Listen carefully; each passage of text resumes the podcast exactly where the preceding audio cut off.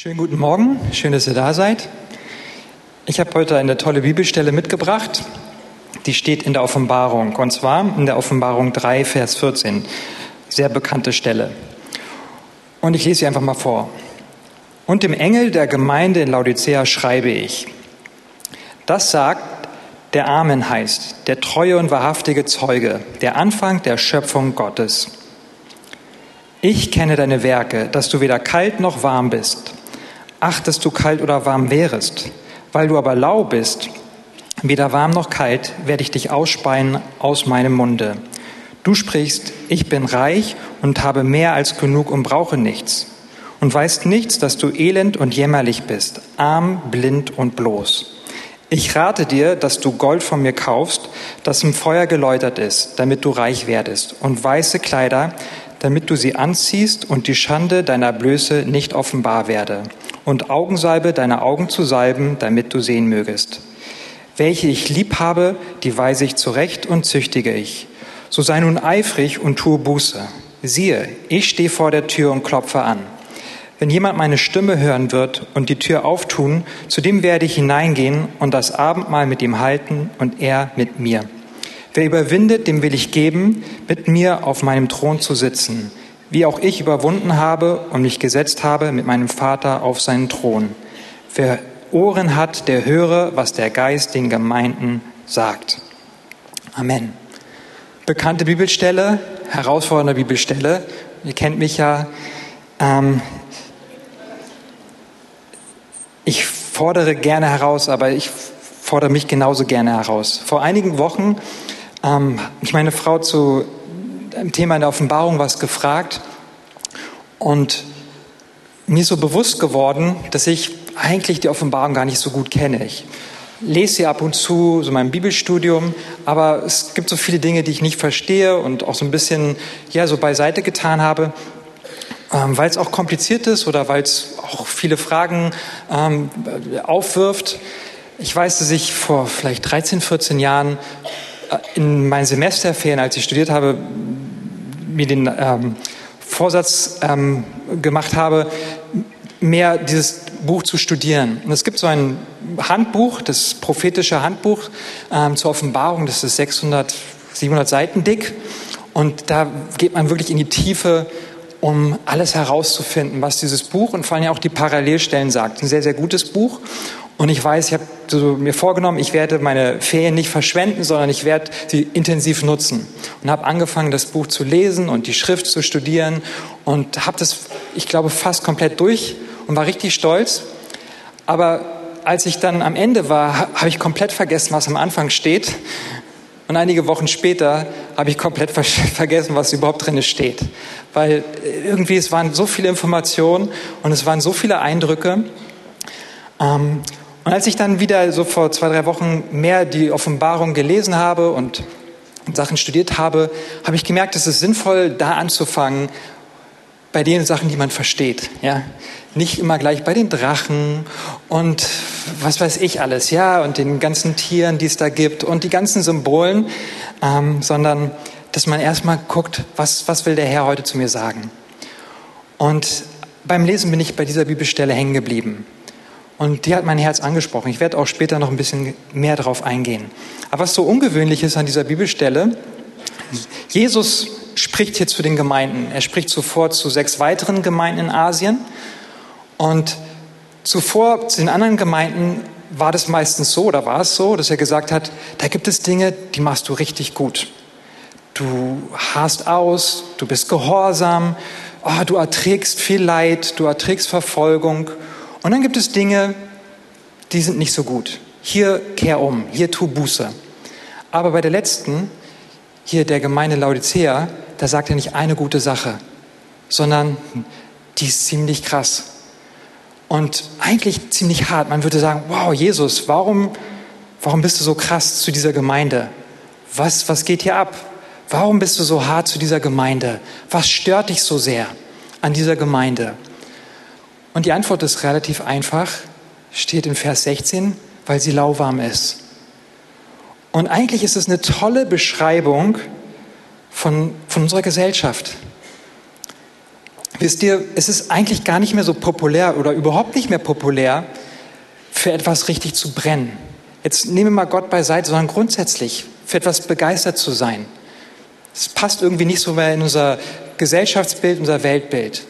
Und wir sind eher sarkastisch, wir sind eher ja, so ein bisschen abwartend, haben eher diese Haltung. Und wir sehen das auch komplett in den Medien, wir sehen das in den Filmen, in den Serien, die produziert werden. Die haben alle diesen Unterton. Es ist eigentlich nicht schick oder es ist irgendwie, es wirkt fast schon naiv, für etwas zu brennen.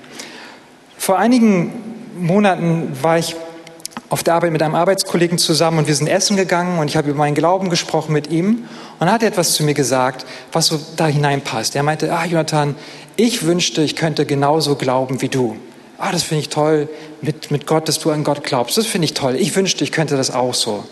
Das meinte irgendwie nett, aber was er wirklich ausgesagt hat, war eigentlich, ah, das ist schön, dass dein Glauben dir irgendwie ähm, hilft und ja, dir so Werte gibt. Das ist alles ganz toll.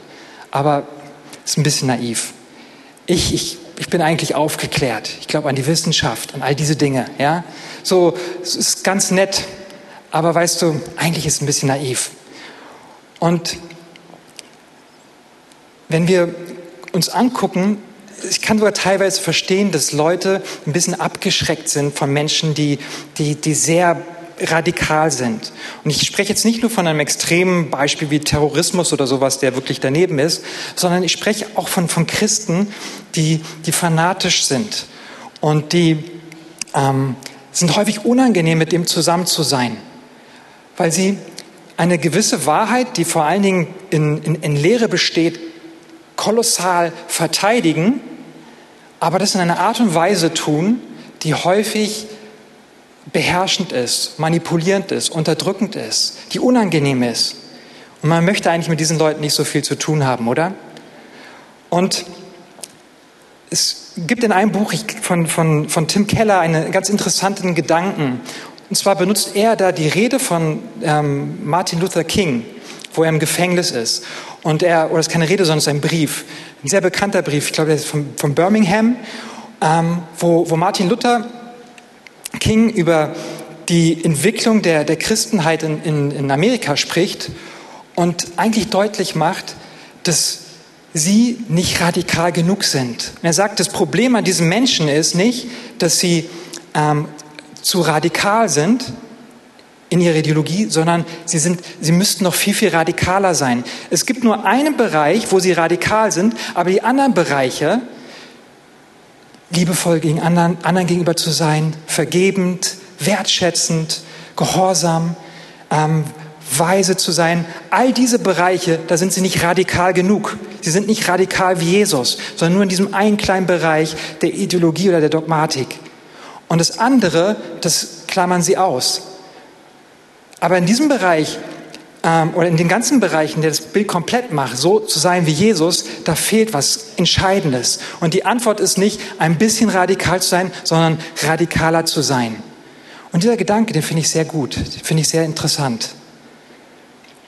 Und ihr müsst wissen, dass Jesus diesen Zustand von Lauwarmheit eigentlich, er, er bezeichnet als eine Art Kranksein, als etwas, was was, was falsch ist, was komplett im Widerspruch steht.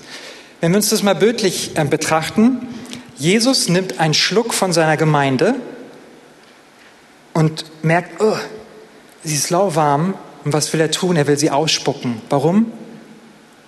Weil ihm schlecht wird. Und das ist schon krass, oder? Und jetzt könnte man wenn man ein bisschen genauer sich anschaut, wird man feststellen, dass die Lauwarmheit eigentlich nur ein Symptom ist.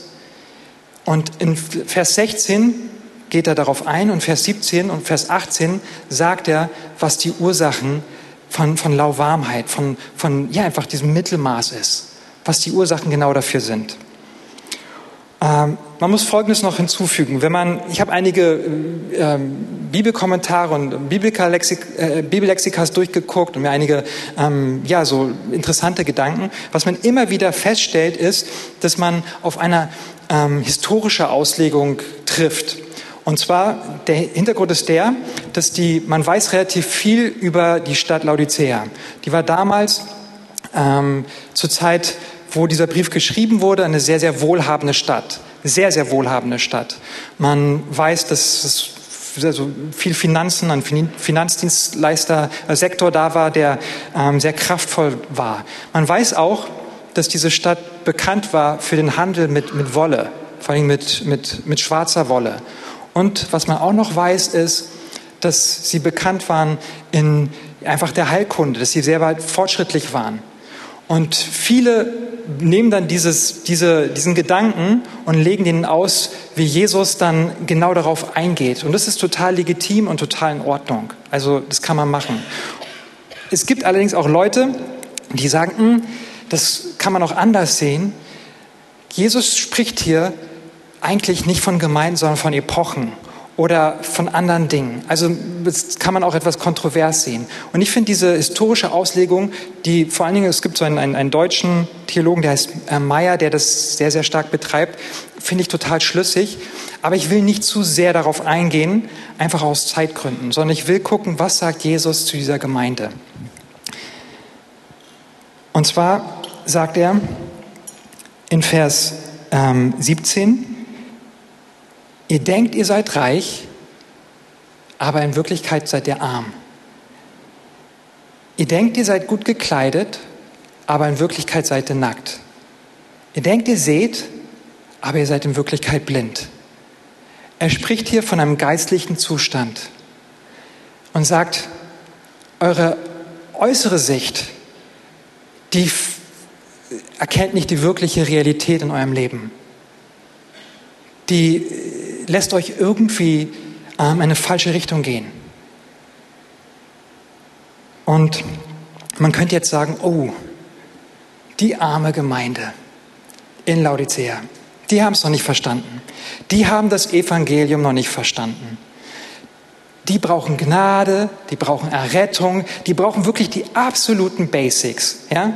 Die haben eigentlich, die, die haben es nicht verstanden. Wie traurig. Und in einer gewissen Weise stimmt es auch. Aber entscheidend ist Vers 15. Und wollen wir uns mal angucken. Da steht zum Schluss in Vers 15, ähm, wo Jesus sagt, ach, dass du kalt oder heiß wärest. Und das ist sehr interessant.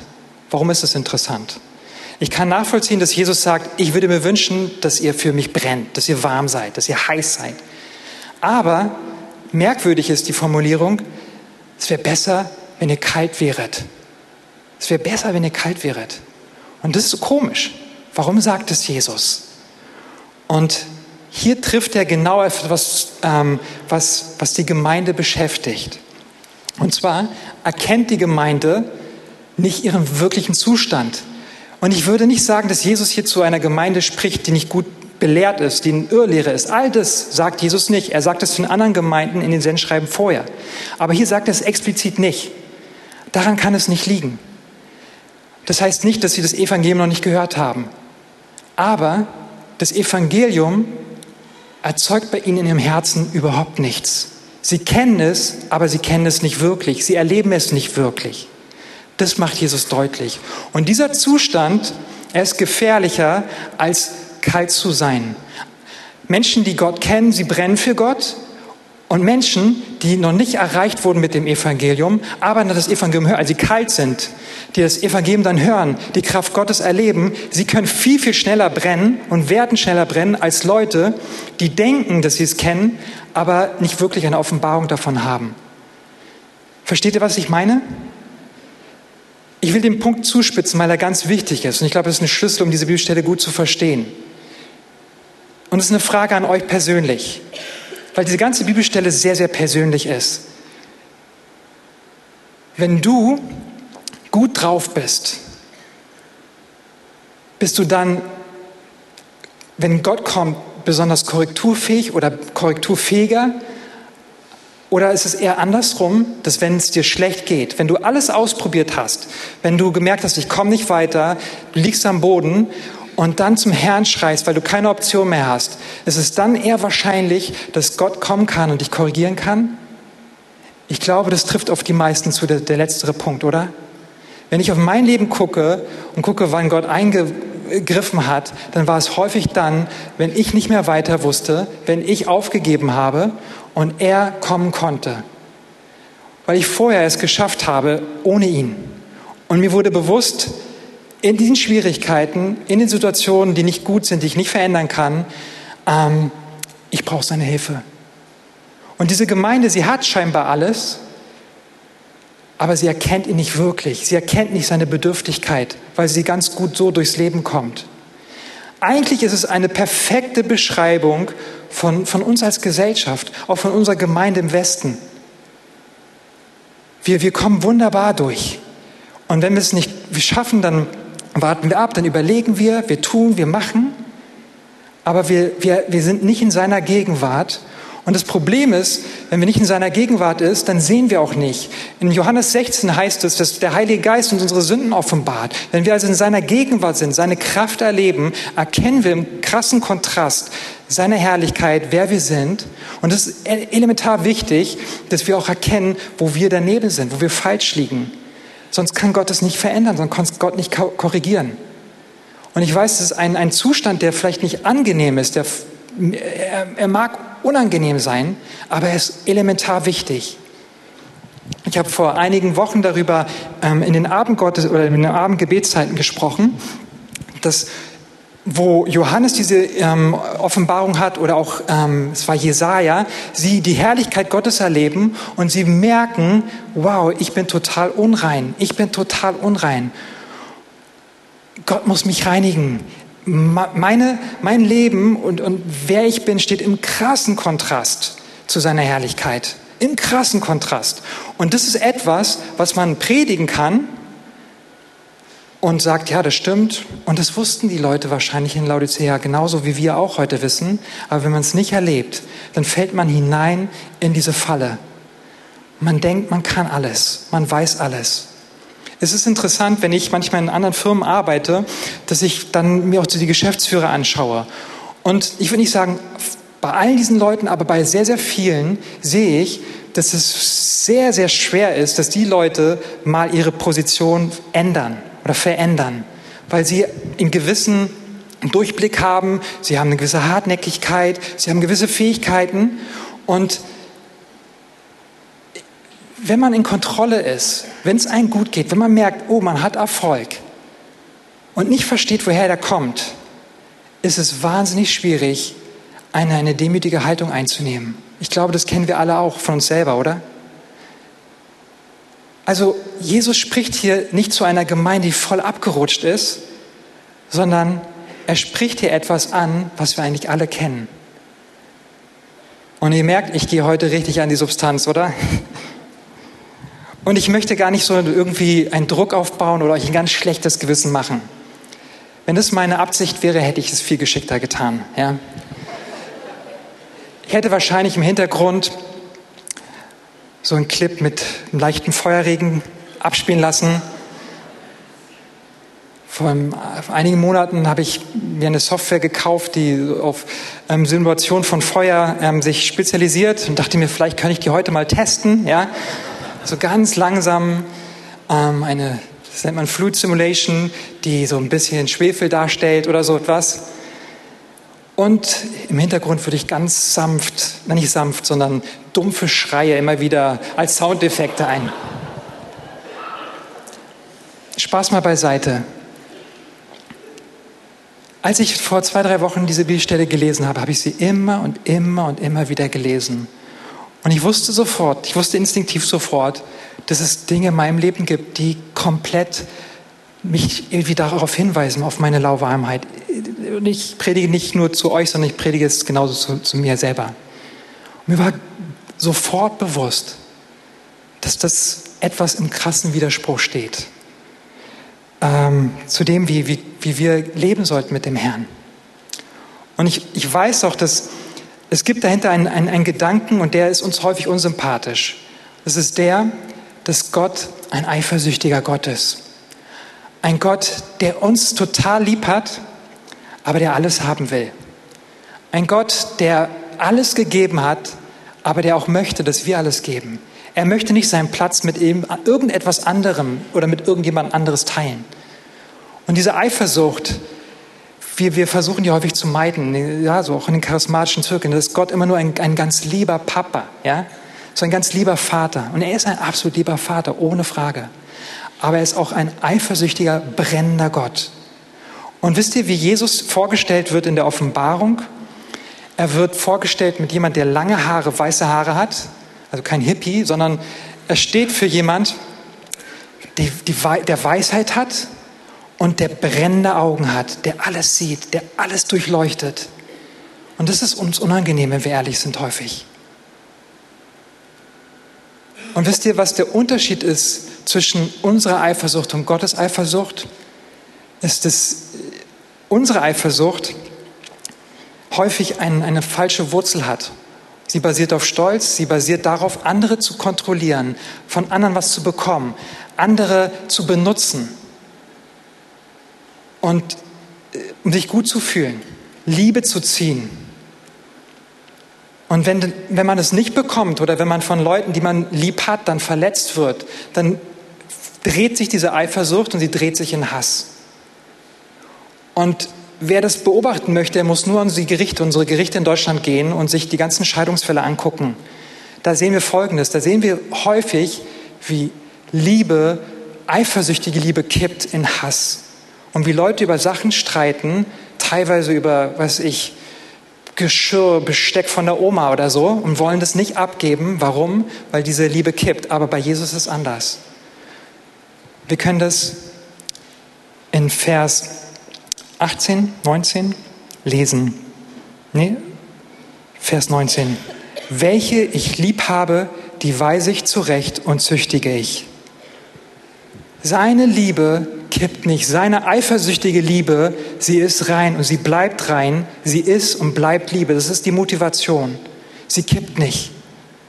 Und was sagt Jesus eigentlich? Jesus sagt, es stimmt, ihr erzeugt in mir Unbehagen. Wenn ich einen Schluck von euch trinke, uh, mir wird übel, aber ich habe euch immer noch lieb. Ich will, dass ihr euch verändert. Ich habe euch immer noch lieb. Ich liebe euch immer noch. Und weil ich euch verändert sehen möchte, weil ich euch korrigiere, und das ist ein Beweis meiner Liebe, lasse ich nicht los. Das ist eine eifersüchtige Liebe, die sagt, du, okay, ich habe dich lieb, ich lasse dich mal so deine Dinge machen, sondern warte, du gehst in eine falsche Richtung. Eine Liebe, die aufspringt und sagt, warte, du gehst in eine falsche Richtung. Das beschreibt hier, das hier wird Jesus so beschrieben. Sie kippt nicht in Hass sondern sie kippt, sie, sie bleibt Liebe. Und es ist wichtig, dass wir das verstehen. Elementar wichtig. Vor einigen Monaten habe ich ein Zeugnis gesehen von einer ähm, bekannten Sängerin. Ich habe den Namen vergessen. Ich wollte gestern noch mal nachgucken. Die war, ähm, bevor sie zum Herrn gekommen ist, äh, in, in schlimmen Lebensumständen. Sie hat eine schlimme Kindheit erlebt, diese Frau. Und der Grund dann, oder ich will es gar nicht so ausbreiten, aber diese Kindheit hat dafür gesorgt, dass ihr Lebensstil in eine völlig falsche Richtung gegangen ist. Und sie hat alles ausprobiert und es war super destruktiv, super destruktiv, hat schlimme Dinge getan. Und dann kommt sie in Kontakt mit Christen und sie erlebt etwas anderes bei diesen Menschen und sie ist fasziniert und sie streckt sich danach aus. Und sie sagt, oh, ich will immer mehr haben, ich will das auch haben, was diese Menschen haben. Und sie sieht, da ist ein Feuer in ihrem Herzen, etwas, was sie nicht kennt. Und nach langer, langer Zeit gibt sie nach und gibt sich Gott hin. ein wunderschönes Zeugnis. Und dann beschreibt sie ihren Weg mit Gott. Und dann gibt es eine Stelle, die sehr interessant ist, wo sie eine, einen Mann kennenlernt, einen Christen kennenlernt. Ein, ein Mann, wirklich einen göttlichen Mann. Und man denkt, uh, ist interessant, weil wenn man sich das Leben von dieser Frau anschaut, würde man denken, es ist unmöglich, absolut unmöglich, dass diese Frau jemals eine intakte Beziehung mit einem anderen Menschen geschweige mit einem anderen Mann eingehen kann. Unmöglich. Und, und sie tut es, aber sie merkt in ihrem Herzen, oh, wie viel Zweifel da ist. Und dieser Mann ist super und unterstützt sie und, und es geht ganz sanft los, aber sie ist sich total unsicher. Und eines Tages hat sie einen Auftritt mit, ähm, und ihr, ihr Freund ist dabei und dann ähm, geht sie nach Hause, sie fliegt im Flugzeug und sie ist total unruhig innerlich, total unruhig. Und merkt, oh, irgendwie diese Beziehung, ich weiß nicht, es überfordert mich alles und, und weiß nicht genau, was sie tun soll. Und dann schreibt sie ihrem Freund und sagt, du weißt du was, ich weiß gar nicht, ob ich dich lieb habe. Ich, ich kann das alles gerade nicht handeln. Oh, mir, ich weiß nicht, ich, ich bin überfordert. Und normalerweise würde man in so einer Situation sagen, wenn, wenn man jetzt der Mann ist, okay, gut, ich lasse deinen Freiraum oder ähm, oh, ist traurig und oh, es ist verletzend. Aber er schreibt ihr nur etwas ganz Einfaches zurück und sagt, weißt du was, ich habe dich total lieb. Ich habe dich total lieb. Und sie liest es und liest es wieder und liest es wieder und plötzlich merkt sie etwas in ihrem Herzen. Sie merkt, das, was dieser Mann zu ihr sagt, das ist eigentlich das, was Jesus zu ihr sagt. Egal wie du drauf bist, egal wie du tickst, egal wie, wie unvollkommen du dir vorkommst, meine Liebe bleibt. Sie bleibt. Und sie kriegt eine richtige Offenbarung von der Liebe Gottes. Und dann macht es bei ihr Klick und sagt, oh, diese Liebe, die ist so stark und diese Liebe hat auch mein Freund. Und ich will mich dieser Liebe hingeben. Wie, wie blöd muss ich sein, das nicht anzunehmen? Wie blöd muss ich sein, diese Einladung nicht anzunehmen? Und sie merkt, wie innerhalb von wenigen Tagen ihr Empfinden sich verändert und, und wie sie fähig wird, diese Liebe anzunehmen und, und stärke Liebe Gottes, aber auch gleichzeitig diese Liebe von ihrem Freund. Und sie merkt, das ist die Person, die Gott vorbereitet hat. Ich wäre blöd, diese Person gehen zu lassen. Und einige Zeit heiraten sie und kriegen Kinder und das, das ist ein super Zeugnis, wenn, man, wenn ich jetzt alles entfalten würde. Aber das will ich aus Zeitgründen nicht machen. Aber das ist diese eifersüchtige Liebe. Sie, sie bleibt und sagt, auch wenn du durch etwas durchgehst, ich habe dich lieb, ich gehe nicht weg. Und das ist was, was Jesus uns hier offenbart. Und das ist wirklich genial. Wenn wir in seine Gegenwart kommen und wenn der Heilige Geist an unserem Herzen wirkt und wir uns hingeben und wenn wir ehrlich werden, dann erleben wir, wie die Situation sich verändert. Und was rät uns Gott? Was rät uns Jesus hier in dieser Bibelstelle? Er sagt, ich rate dir in Vers 18, dass du Gold kaufst, im Feuer geläutet, damit du reich werdest und weiße Kleider anziehst, um die Schande deiner Blöße zu bedecken und Augensalbe, um zu sehen. Es ist merkwürdig, dass Jesus sagt, wir sollen Gold kaufen. Jesus weiß, und er sagt es ja zuvor, wir sind pleite, ihr habt kein Geld, ihr seid arm, ihr seid jämmerlich. Was, was, was meint Jesus hier? Er meint, Kaufen ist im, im ökonomischen betrachtet ein, ein Tausch, ein Tauschgeschäft. Ich tausche Wert, ich tausche Dinge. Und du tauscht etwas ein. Du tauscht etwas ein, und zwar deine Kraft, deine Kontrolle, deine Fähigkeiten. Du erkennst, indem du den Heiligen Geist einlädst, deine Jämmerlichkeit, das, was Jesus sagt. Du, du erkennst sie und sagst, ich tausche das ein. Und es ist Gnade, es ist nicht etwas, was ich kaufe, was ich, ähm, ja, es geht hier nicht um Geld oder um, um Leistung, sondern ich tausche das ein und nehme meine, seine Gnade an. Ich nehme seine Gnade an. Ich tausche meine Fähigkeiten eigentlich meine Unfähigkeiten und nehme sein Wert an. Er bekleidet mich. Er bekleidet meine Scham. Er gibt mir was zu, anzuziehen. Und wir alle haben Dinge, die wir anziehen, um etwas darzustellen. Und Jesus möchte sagen, ich möchte dich verändern. Ich möchte dich weiß machen. Ich möchte deine Scham wegziehen. Ich möchte zeigen, wer du wirklich bist, wie ich dich geschaffen habe. Und jetzt kommt die Frage, wie geschieht das? Wie geschieht das?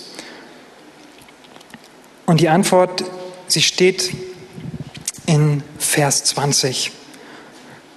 Und das ist etwas, was mich in diesen letzten Wochen, in diesen letzten zwei Wochen sehr, sehr berührt und bewegt hat. Da steht in Vers 20, siehe, ich stehe vor der Tür und klopfe an. Wenn jemand meine Stimme hören wird und die Tür auftun, zu dem werde ich hineingehen und das Abendmahl mit ihm halten und er mit mir. In einer Auslegung von, von John Piper weist er darauf hin, das ist, glaube ich, ein wichtiger, ein wichtiger Hinweis, dass wir diese Bibelstelle häufig im Zusammenhang von Evangelisation kennen. Evangelisten benutzen diese Bibelstelle und sagen, ah, komm nach vorne, der Altaraufruf, der Herr klopft an deiner Tür. Es ist total legitim und das ist in Ordnung, aber worauf er hinweist ist, dass er sagt, diese Aussage, sie wurde zu Christen gemacht. Sie wurde zu Menschen gemacht, die in einer Gemeinde sind, die Gott eigentlich kennen.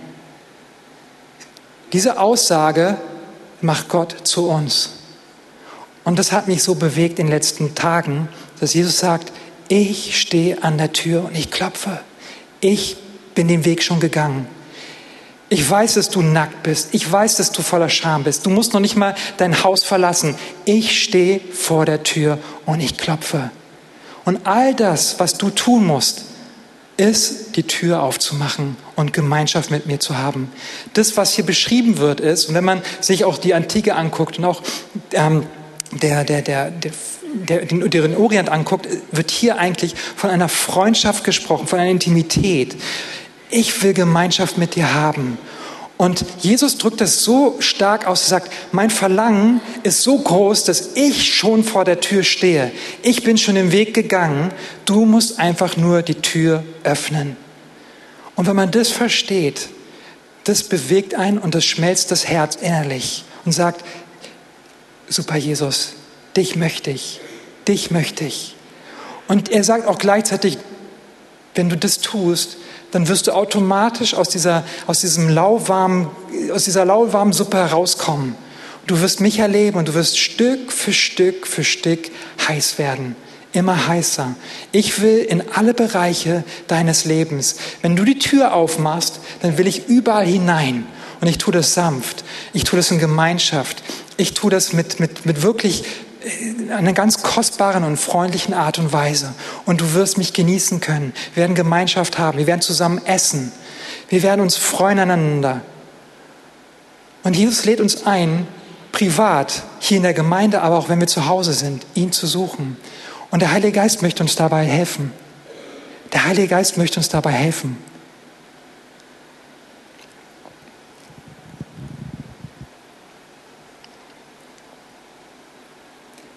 Alles, was wir tun müssen, ist, die Tür zu öffnen und zu sagen, komm rein, überwältige mich. Ich mache keinen Aufruf heute Morgen, dass ich sage, jetzt werdet radikaler oder strengt euch mehr an und werdet heißer. Das funktioniert nicht, das ist grotesk. Sondern was ich euch sagen möchte, ist das Gleiche, was Jesus zu meinem Herzen sagt. Ich stehe da und ich klopfe und ich möchte rein. Und ich möchte noch stärker hinein, weil ich gut bin. Und ich möchte aus deiner Lauwarmheit eine Hitze erzeugen, die dich begeistern lässt. Dass du Dinge ertragen kannst. Dass du ein Zeugnis sein kannst für mich. Wisst ihr, diese ganze Lauwarmheit, sie, sie spiegelt sich ja in unserem Leben ziemlich gut wider. Ja? In dem, wie wenig wir beten. In dem, wie wenig wir geben.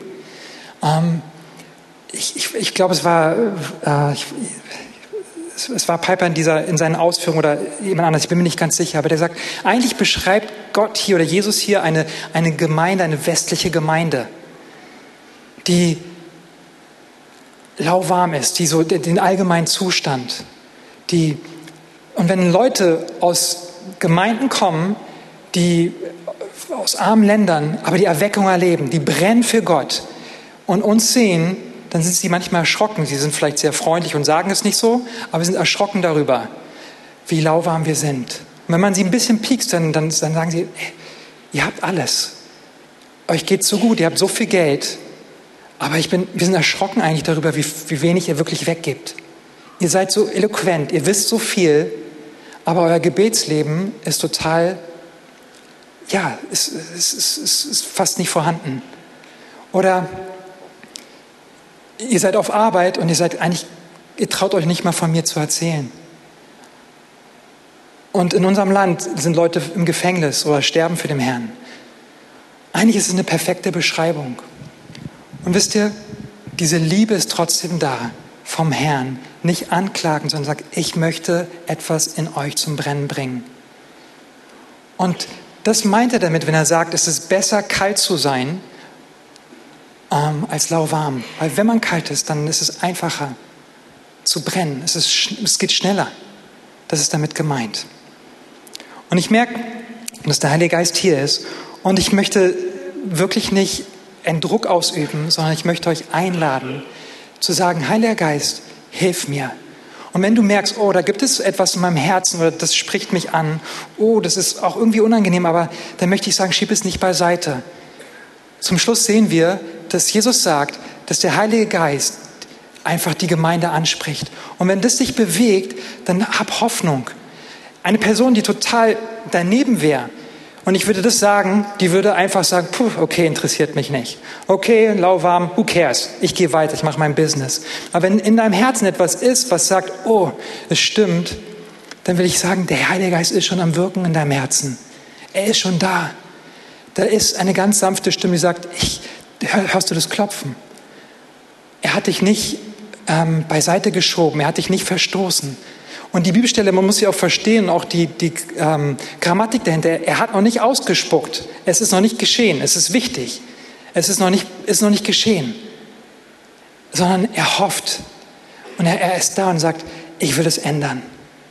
Und wenn du diese Stimme wahrnimmst, dann, dann wisch sie nicht weg, sondern sag, Heiliger Geist, lieber demütige ich mich und lass diesen Schmerz kurzzeitig zu und werde aber richtig brennend, statt so weiterzugehen anstatt so weiterzugehen. Heiliger Geist, ich danke dir, dass du hier bist heute Morgen. Und ich danke dir für deine Gnade, Jesus. Ich danke dir, dass diese Gnade jeden Tag neu ist. Und Herr, wir haben heute etwas sehr Herausforderndes gehört. Wir haben heute etwas gehört, was vielleicht auch ein bisschen piekst, was ein bisschen schmerzt. Aber ich danke dir, dass dahinter nicht Verdammnis ist, sondern dahinter steckt deine Liebe. Dahinter steckt deine Begeisterung, deine Eifersucht. Und Herr, du sagst du in, in, in Vers 19, 20, du willst uns eifrig machen. Wir sollen genauso eifrig werden. Und ein Schlüssel ist, dass wir Buße tun. Und Heiliger Geist, ich bitte dich, dass du kommst und uns zeigst, wo wir in Kontrolle sind. Wo es uns so gut geht, dass wir gar nicht nach dir fragen.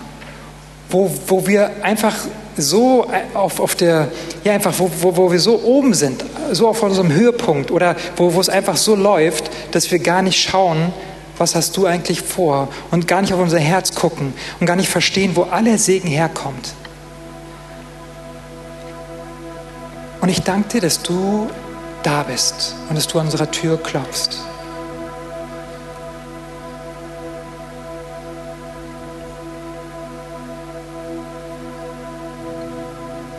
Ich danke dir, dass du klopfst und dass du nicht locker lässt.